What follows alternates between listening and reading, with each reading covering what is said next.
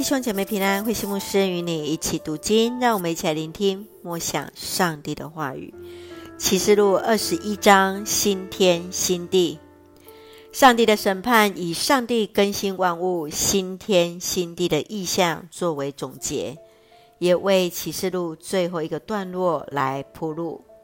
上帝的家在人间，家就是指着会幕，指着圣幕。来表明上帝与他的子民同在。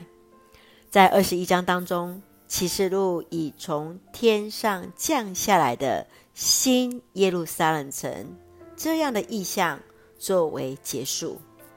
城市和新娘的比喻，表示上帝的子民将与基督光荣的结合。那新耶路撒冷城，基督的教会，他的荣耀。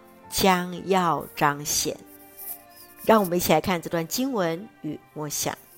请我们一起来看二十一章三到四节。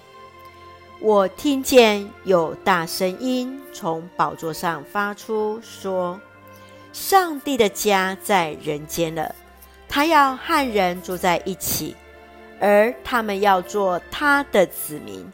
上帝要亲自与他们同在。”要做他们的上帝，他要擦干他们每一滴眼泪，不再有死亡，也没有悲伤、哭泣或痛苦。以往的事都已经过去了。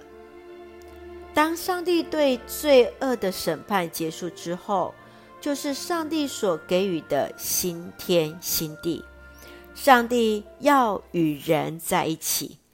不再有悲伤、痛苦与死亡。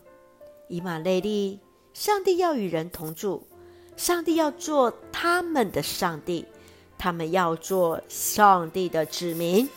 新的耶路撒冷城从天而降，如同新娘预备好自己来迎接她的丈夫，就是上帝将临在人的当中。一切的苦难将成为过去，一切都要变成新的了。亲爱的弟兄姐妹，你如何去经验体会到上帝的同在呢？